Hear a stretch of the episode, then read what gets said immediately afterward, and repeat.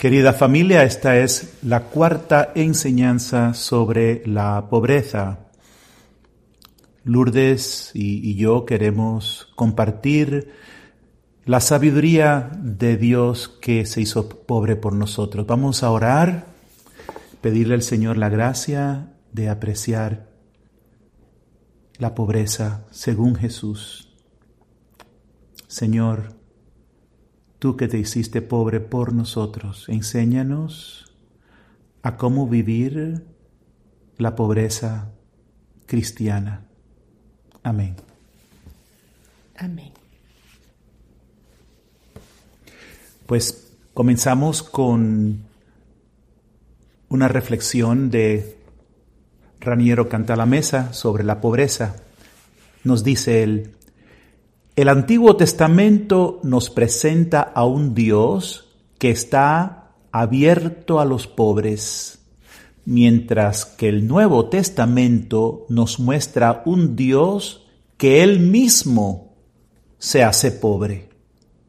Solo el Evangelio nos habla de Dios que se hace uno de ellos, eligiendo para sí la debilidad y la pobreza, como dice San Pablo en 2 Corintios 8:9, aunque era rico, Jesucristo se hizo pobre por vosotros.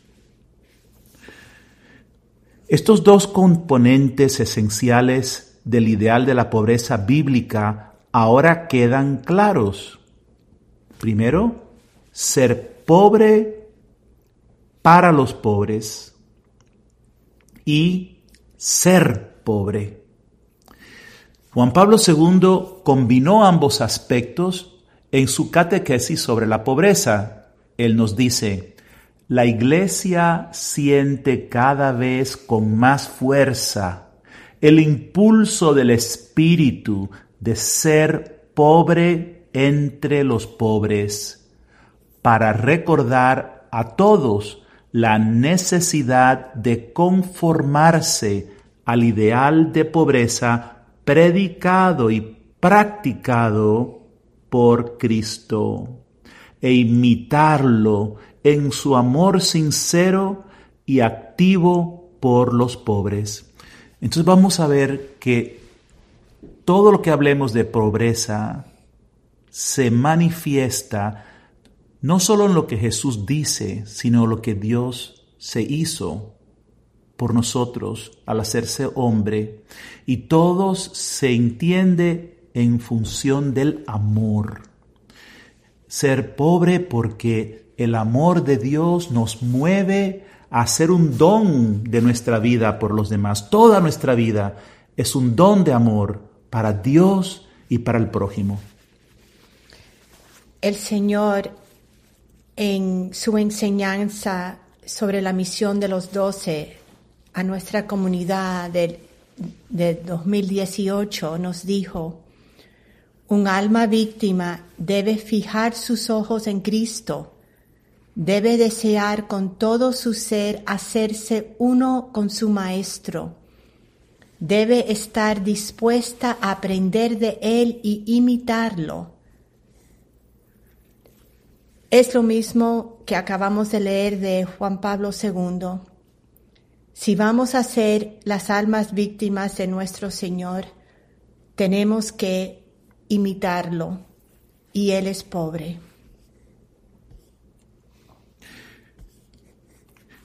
San Pablo nos dice en la segunda carta a los Corintios 8:9, Jesucristo, siendo rico, se hizo pobre por vosotros para enriqueceros con su pobreza. Y Santo Tomás comenta sobre este pasaje y dice que Jesús soportó la pobreza material para darnos riquezas espirituales. La pobreza de Cristo es un aspecto de su autoabajamiento en la encarnación. También San Pablo nos dice en su segunda carta a los Corintios 5:21, aquel que no conoció el pecado, Dios lo identificó con el pecado en favor nuestro, a fin de que nosotros seamos justificados por Él. La beata Ángela Foligno nos explica que hay tres clases, pueden pensar tres grados de la pobreza de Cristo. Esto es muy similar a lo que hemos aprendido en la comunidad sobre la humildad.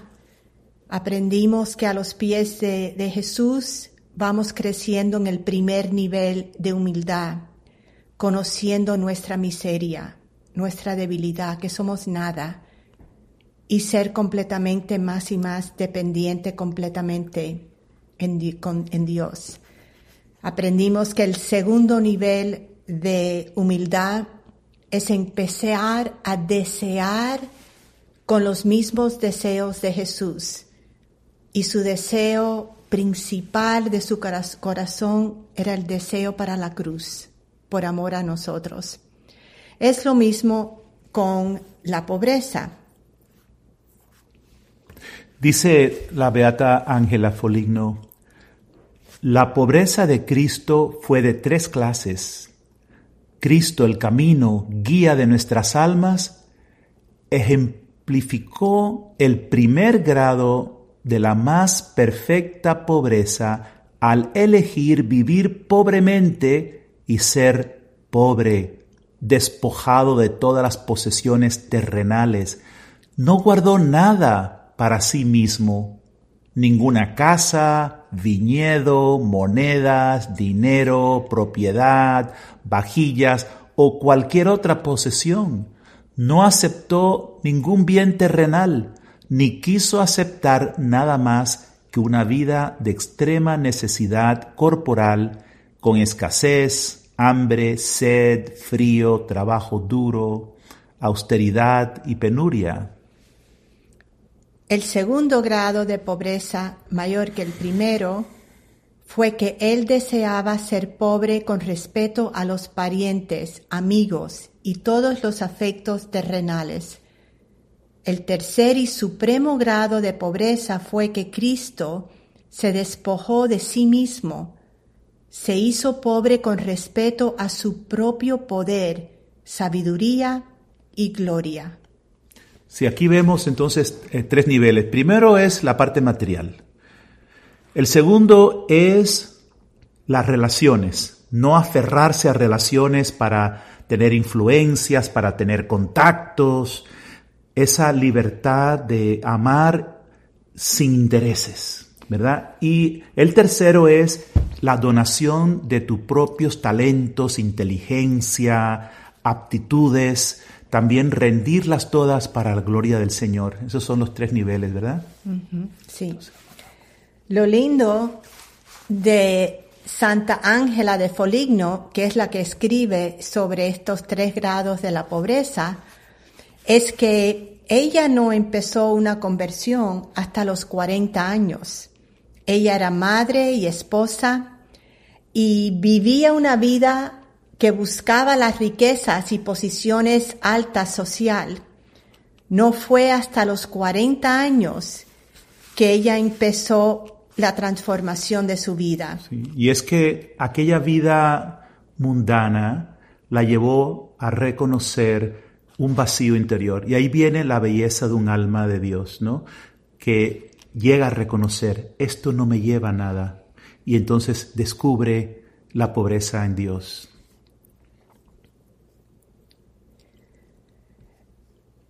En la misión de los doce sobre el Evangelio de Mateo capítulo 10 versículos 1 a 24, el Señor nos enseñó, un alma víctima debe fijar sus ojos en Cristo, debe desear con todo su ser hacerse uno con su Maestro, debe estar dispuesta a aprender de Él e imitarlo Debe estar dispuesta a luchar contra todos sus deseos desordenados. Esto requiere ciertas disciplinas para mis discípulos. El Señor nos está enseñando que para crecer en la vida de virtud necesitamos disciplinas. Sí, y la razón es que nuestra tendencia fácil, porque tenemos una naturaleza que ha sido herida por el pecado, es al egoísmo, es al apego, es todo lo contrario al espíritu del amor y de la pobreza. Entonces, para uno vencer esa tendencia, hace falta una purificación, la cual se logra con disciplina. en el número 63 del Camino Sencillo de Unión con Dios, en el capítulo 4, la purificación de tus deseos, el Señor también nos habla sobre esta disciplina que necesitamos. Nos dice, la purificación de tus deseos es la primera etapa de purificación en mi sagrado corazón.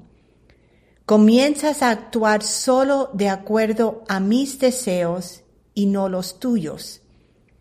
Ya no haces lo que quieres hacer, ni vas a donde quieres ir, sino que ahora solo vas a donde yo te llevo. Eliges vivir cada día según lo que es más difícil y no lo que es más fácil. Esto requerirá una mayor disciplina de tu voluntad, un mayor silencio y quietud de alma en mí. Y las personas que viven cerca de otros, esposos, padres con hijos, en el trabajo, ¿cuántas oportunidades tenemos de entrar en esta disciplina del amor? ¿Verdad? Y cuán fácil podemos ver que queremos tener mi tiempo, mis prioridades, mis gustos.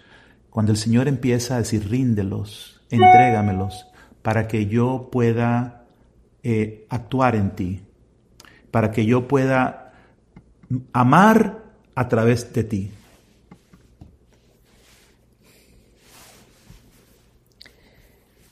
En esta enseñanza del Señor sobre la misión de los doce nos da cinco disciplinas. La primera, No os procuréis oro, ni plata, ni monedas en vuestra faja. Esto significa desapegados de las riquezas de este mundo, confiando en que Dios proveerá. aquí vemos que el Señor nos está enseñando que tenemos que tener la disciplina del primer grado de pobre- pobreza, que es contra los deseos de los apegos de las cosas del mundo. Lo lindo que vemos que en esta parte del camino, el capítulo 4, el Señor, como la humildad, nos lleva a la segunda y a la tercer nivel de la pobreza, que es la purificación, el eh, vaciando nuestro corazón. La segunda disciplina, Ni alforja para el camino. Esto significa, mis discípulos deben permitir que mi espíritu los separe de todos los apegos desordenados. Yo le pregunté al Señor, mi Señor, ¿cómo sabemos lo que es un apego desordenado? La respuesta del Señor es muy importante para nosotros meditar. El Señor dice, cualquier cosa que debilite tu deseo por mí, que te, que te distraiga de amarme o que te aparte de tu mirada de mí. Y aquí lo vamos a ir descubriendo gradualmente, porque al principio nos vamos a justificar, no, esto no me debilita mi deseo por Dios, esto no me distrae, esto no me aparta la mirada del Señor. Y poco a poco, si somos atentos en la oración y escuchamos, nos vamos a dar cuenta, sí, esto me está distrayendo, esto me está quitando los ojos de Dios. Sí, nos vamos fijando cuánto tiempo estamos delante de la televisión Sí, o escuchando cosas hasta en YouTube. Hasta cosas buenas, pero muchas veces demasiado tiempo. Y la verdad que nos quita nuestra mirada y deseo del Señor. Y entonces el Señor también nos va enseñando las cosas interiores que también nos distraen y nos quitan nuestra mirada de Él.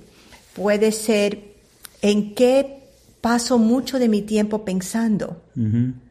¿Cuál es ese ruido o voces interior que estoy escuchando?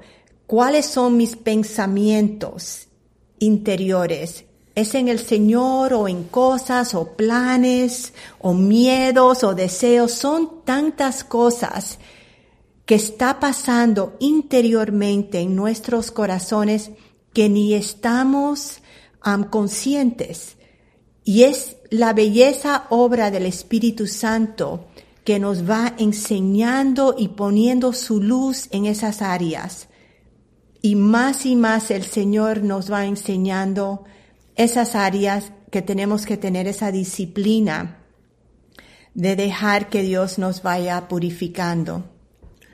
En efecto, nuestra mente está ávida a siempre estar curioseando algo, eh, descubriendo cosas, lo cual en el orden de Dios podría ser bueno, pero hay que tener cuidado porque muchas veces no es de Dios y estamos eh, como Eva, ¿verdad? Cuando la serpiente la está seduciendo y ella escuchando, ella ya discutiendo lo que no es. Entonces, el silencio, el estar atentos al Señor es una forma muy bella e importante de pobreza. Ni dos túnicas, nos dice también el Señor. Es la tercera. Mis discípulos deben de vivir con sencillez, pobres, nunca con excesos. Aquí vemos la enseñanza linda del Señor que nos enseña que la virtud de la sencillez está unida a la pobreza. Y la verdad, nosotros estamos acostumbrados de vivir con excesos. Tenemos exceso de todo. Y cuando contemplamos la vida de la familia sagrada, vemos la sencillez y tiene que ser algo que eh, em, queremos más y más aspirar a crecer en esa sencillez.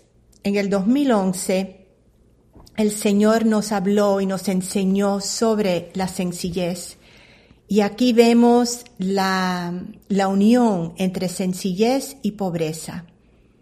El Señor nos dijo, la llamada a la sencillez es la llamada al desapego de los apegos de la carne, tanto exteriores como interiores. A medida que creces en la sencillez, eres vaciada de todos los apegos que te impiden llenarte de mi vida, mi sangre. A medida que te apartas de las cosas materiales, creces en la virtud de la pobreza. A medida que te vuelves pobre en las cosas del mundo, te haces rica en las cosas del cielo. Los pobres de espíritu son ricos espiritualmente y obtienen así la verdadera felicidad en la tierra. Por eso, ves que la táctica de Satanás es hacerte desear la riqueza en las cosas del mundo. Pero el espíritu de pobreza es mucho mayor que la pobreza física. Es desapegarse de tus propias ideas, deseos, planes, sueños, metas. Es un completo abandono en mí, dice el Señor, tu Dios y Salvador. Esto requiere gran diligencia y abandono a mi espíritu. Deseo la sencillez de la inocencia de un niño con su madre. Es grato al Padre y al Hijo que pongas toda tu confianza en nosotros. Y yo creo que nosotros al escuchar esto de pronto pensamos desapegarme de mis ideas, deseos, planes, sueños y metas. Entonces, ¿qué hago? Y, pero la buena noticia es que los deseos, ideas, planes, sueños y metas del Señor son muchísimo superiores. Entonces no te vas a quedar en un vacío. El Señor te va a dar nuevos sueños, nuevas metas. Sus planes, sus designios no son los nuestros. Entonces es una purificación para llenarnos de lo divino, de lo que nos acerca a Dios. Y aquí es como entendemos lo que significa que es tanto nuestra vocación en la formación de almas víctimas, es transformarnos en cáliz vivo. Nuestro corazón es el cáliz y este crecimiento de la pobreza interior es que mi corazón se tiene que dejar purificar de todo, pero no para, como dice el Padre, quedarme con nada, pero llenarme de Dios. Así que la belleza es lo más que yo crezco en la pobreza del mundo, interior y exterior, lo más que me lleno de Dios. Y allí entro en la verdadera felicidad aquí en la tierra. La verdadera riqueza. Así mismo. Y después en el cuarto punto nos dice, ni sandalias, una vida dedicada al amor sacrificial, la penitencia, la renuncia. La rosa mística tiene tres rosas, ¿verdad? Una de ellas es la de oro, que significa penitencia. ¿Y qué significa eso para nosotros? Pues es la aceptación de las pequeñas cruces diarias. También el hacer nuestro trabajo en espíritu de penitencia. Y entendamos la penitencia como una opción a hacer lo que es más de Dios, lo que más le agrada a Dios. Ahora podría ser esto, pero yo sé que a Dios le agrada más que haga esto otro. Y pues tenemos que a veces negarnos a nosotros mismos para ceder al espíritu que nos está moviendo a una emoción más bella de amor. Y la quinta disciplina dice ni bastón. El Señor nos enseñó, mis discípulos se apoyan en mí me convierto en su apoyo, yo los guío. Aquí es la pobreza de dejar completamente nuestros controls. Sí. Y solo lo vamos a hacer si de verdad en el fondo creemos que el Señor nos va a guiar. Y si no estamos del todo seguros, pues hagamos el, el, el lanzarnos en la confianza el Señor me va a guiar. Y por eso el Señor dice que estas son disciplinas. La, la disciplina nunca es fácil. Exacto. Nunca es fácil. El cuerpo, la carne siempre va a chocar, no va a querer, ¿verdad? Eh, la, la, disciplina. Así que es algo que nuestra voluntad tiene que escoger. Sí. Y con frecuencia tendemos a hacer negociaciones con Dios. Señor, yo te ofrezco esto, pero tú dame esto otro. Y una negociación con Dios es algo muy errado. Con Dios no negociamos. A Dios le entregamos todo con confianza, sabiendo que Él nos va a sostener, porque la negociación implica una desconfianza en que Él sabe lo que es mejor. El Padre canta la mesa en su libro Pobreza. Nos dice, el tercer tipo de pobreza es el más, es el más profundo de todos, porque va más allá del nivel de las posesiones y toca la esfera del ser. En Cristo la pobreza resplandece en su forma más sublime, no en el hecho de ser pobre, que puede ser un estado impuesto o heredado, sino en el hacerse pobre y hacerlo por amor, para enriquecer a los demás. Así que otra vez es algo que elegimos, escogemos esta virtud, um, porque más y más nos enamoramos Sí. De, Dios, lo más que lo amamos a Él, lo más que amamos nuestro Jesús crucificado, lo más que nos mueve el Espíritu a querer ser como Él y, y- y amar esa pobreza. Uno lo ve, eh, mm, lo he visto muchas veces en los retiros, los padres me dicen que ellos prefieren sufrir ellos a que sus hijos sufran. Eso es algo tremendo, ¿verdad? Es el acto de decir, yo prefiero cargarme el sufrimiento yo antes que lo tenga el otro. Eso es un acto de amor muy grande. Y entonces eh, yo, yo prefiero que el otro tenga algo que necesita mucho, a yo apegarme a algo que realmente yo puedo vivir sin esto. Entonces, esos actos de amor. Por lo tanto, lo que mueve el espíritu de pobreza es el amor y por eso no puede convertirse en algo legal.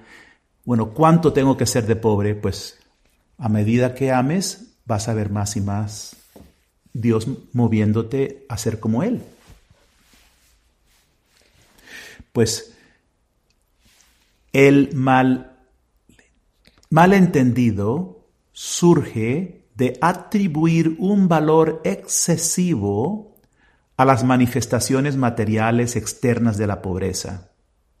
Fíjense que Juan el Bautista era mucho más rígido que Jesús en términos de asceticismo. Jesús nunca cayó en la trampa en la que luego cayeron algunos de sus imitadores de hacer absoluta la pobreza material y utilizarla como medida de perfección y acabar siendo ricos en lo peor que hay, ricos en sí mismos, en la propia justicia, es decir, es el creerse jueces para mirar a los demás como que son menos que él, porque él o ella sí que vive la pobreza. Entonces es el, el pecado de los fariseos. Y aquí también el pecado de ser falsos santos. Falsos Es santos. como yo, eh, ¿cómo se dice? Fasting. Sí, ayuno. ayuno. No más, tengo menos, así que soy más santa, que los otros. Yo me disciplino más. Y este es el peligro muy grande cuando la virtud de la pobreza crece solamente externa y no va de mano con la pobreza interior del corazón. Allí viene esta dificultad que es muy peligrosa. Sí. Entonces lo que nos está diciendo Raniero Canta la Mesa es que eh, hay un gran peligro en utilizar el concepto de pobreza para sentirnos superiores, para sentirnos santos. Entonces realmente caemos en la, en la peor riqueza, que es estar ricos de nuestro propio concepto de importancia, de santidad, ¿no? Y eso es muy, muy, muy grave, sí. Y por eso siempre el Espíritu en el camino nos lleva interior, a lo más profundo de nuestros corazones. ¿Cuál es mi motivación? ¿Realmente está enraigado en el corazón de Jesús, en imitarlo a Él? Y puesto que en la sabiduría de Dios el mundo no conoció a Dios por el camino de la sabiduría, quiso Dios valerse de la necedad de la predicación para salvar a los que creen. Desde primera Corintios Sí. Ah, 1.21. O, per- perdón, primera Colosenses 1.21. A- Aquí el Padre Canta la Mesa nos está explicando por qué se hizo pobre el Señor. En otras palabras, dado que el mundo no reconoció ni honró a Dios cuando se reveló a través de la creación, en esplendor, en poder, en sabiduría, en riqueza, ahora Dios ha decidido salvar a la humanidad caída por los medios opuestos, es decir, a través de la pobreza, la debilidad, la humildad y la necedad. Ha decidido revelarse bajo la apariencia de su opuesto para desafiar el orgullo y la sabiduría humana.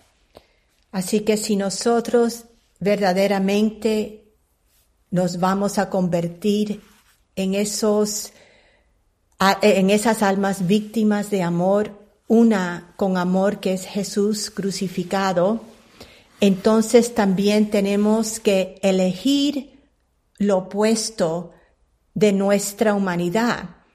Es elegir ser pequeños, elegir la vida oculta, elegir no buscar los títulos, elegir sufrir los rechazos, porque nuestro Señor, el Rey de Reyes, es el más rechazado. Y eso es muy difícil Crecer en la pobreza, en la humildad, en la sencillez, es escoger lo opuesto a lo que quiere nuestra carne natural. Pero es escoger, eso es lo que significa escoger y, y seguir al Señor, la misión de los doce.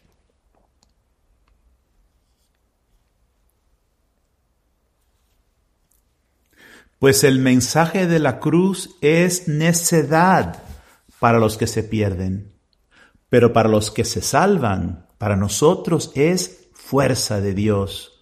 Primera Corintios 1:18.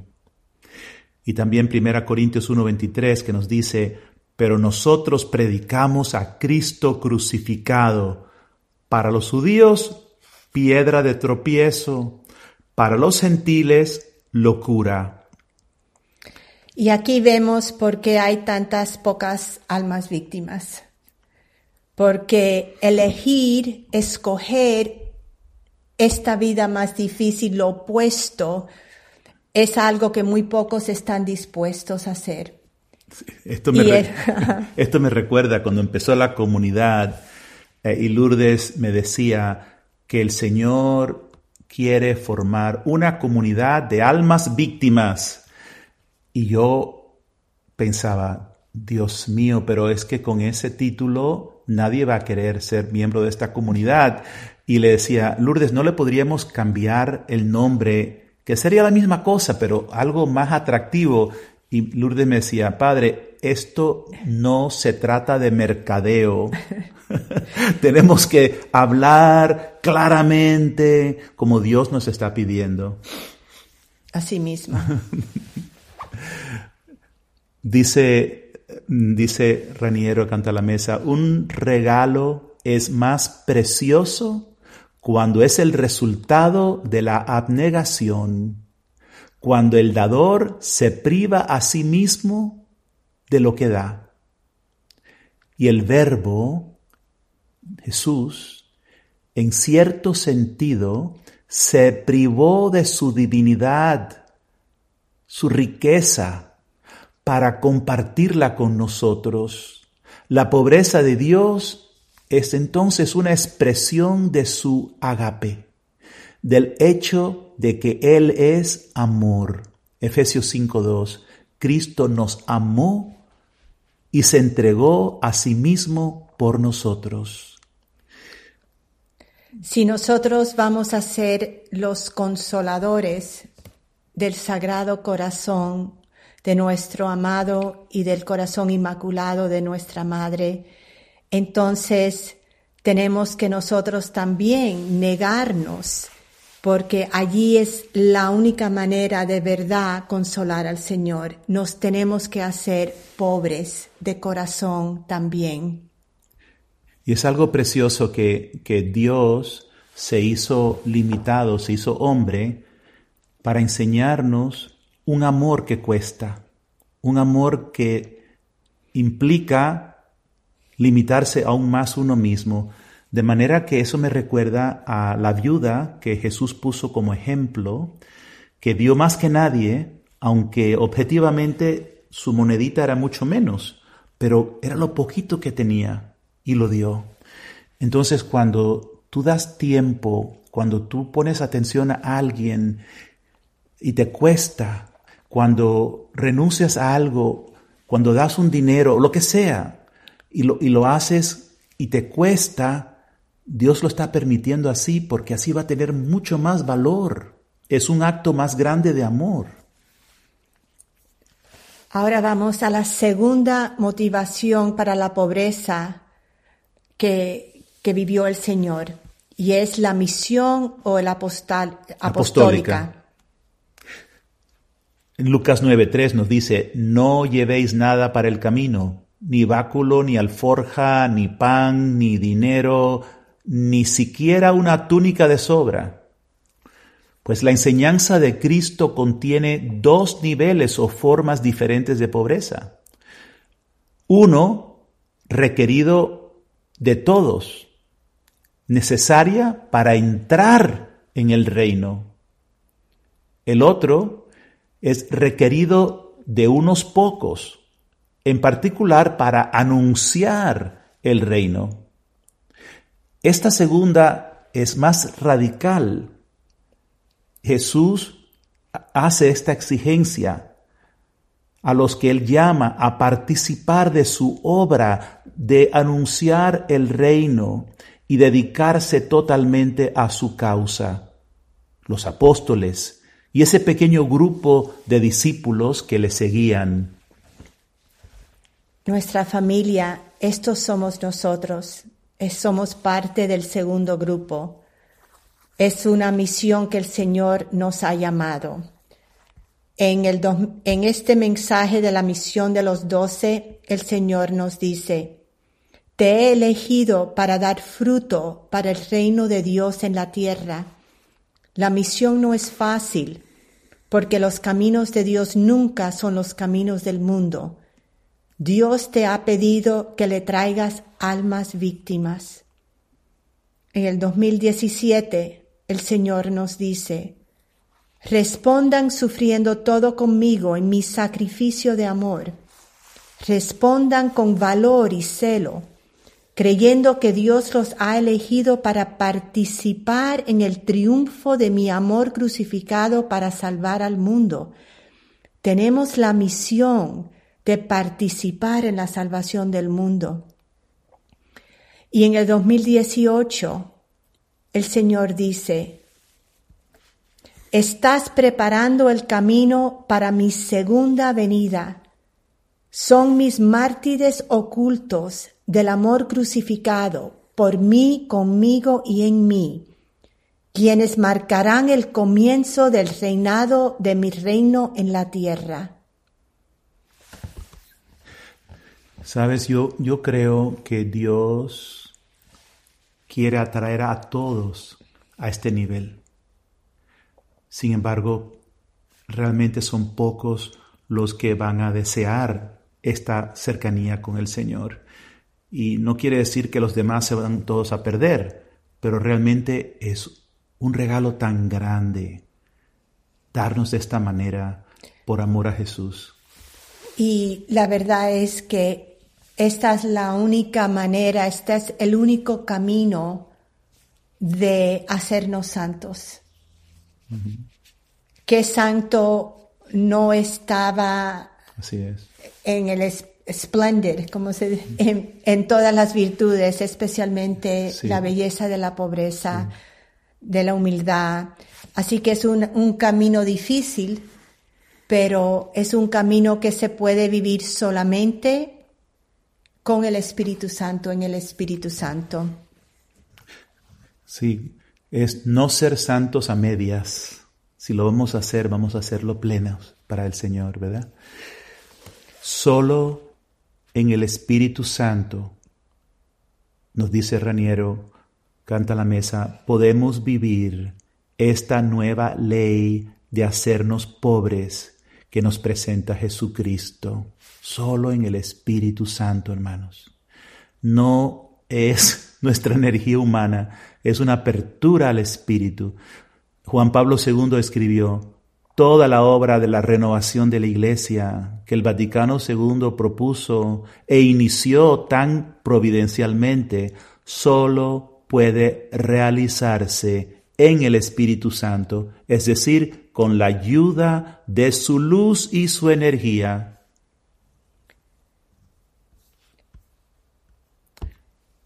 Crea ese corazón nuevo que voluntariamente hace las cosas que Dios manda, porque ama a Dios y confía en Él. O sea, el Espíritu Santo crea en ese corazón ese deseo. El Espíritu Santo puede renovar el ideal evangélico de pobreza en la iglesia, infundiendo el amor por la pobreza, más precisamente, infundiendo el amor de Cristo por la pobreza. Y esto es una distinción muy importante. No es mi amor por la pobreza, no, es el amor de Cristo por la pobreza actuando en mí con la fuerza del Espíritu Santo. Y todo en función de qué? Del amor. Amor al Padre y amor a los hermanos. Lo más que contemplamos la pobreza de Jesús crucificado, lo más que entramos en Jesús crucificado a través de este camino que es el regalo de Dios para nosotros y la iglesia, nos enamoramos de Jesús pobre. Enamorar, enamorarnos de la pobreza es estar completamente enamorados de Jesús. Así que todo es una transformación de nuestros corazones hasta, hasta hacia Dios, que es pobre. No auténticamente si estamos creciendo en la cruz, no se puede llegar a esa unión con Dios sin hacernos uno con Él. Y Él da todo, da todo su poder, se da completamente, nos enseña la belleza de la pobreza, que es la belleza del amor que se da completamente. Allí es donde nos lleva el Señor. Y por eso es que mientras en el Antiguo Testamento se habla de una cuota, ¿no? El diezmo, el diez por ciento, en el Nuevo Testamento el modelo es Cristo, que da hasta su última gota de sangre, se da enteramente Él mismo. Entonces, si me pregunto, Señor, ¿qué quieres de mí? ¿Hasta, hasta dónde? Eh, tengo que mirar a Cristo crucificado y Él me dice, hasta aquí, hasta que seas uno conmigo. Yo te voy a enseñar paso a paso, confía, déjate llevar. Amén.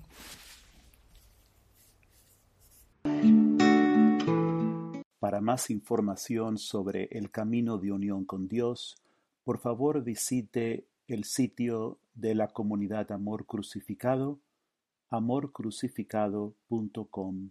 Que Dios les bendiga.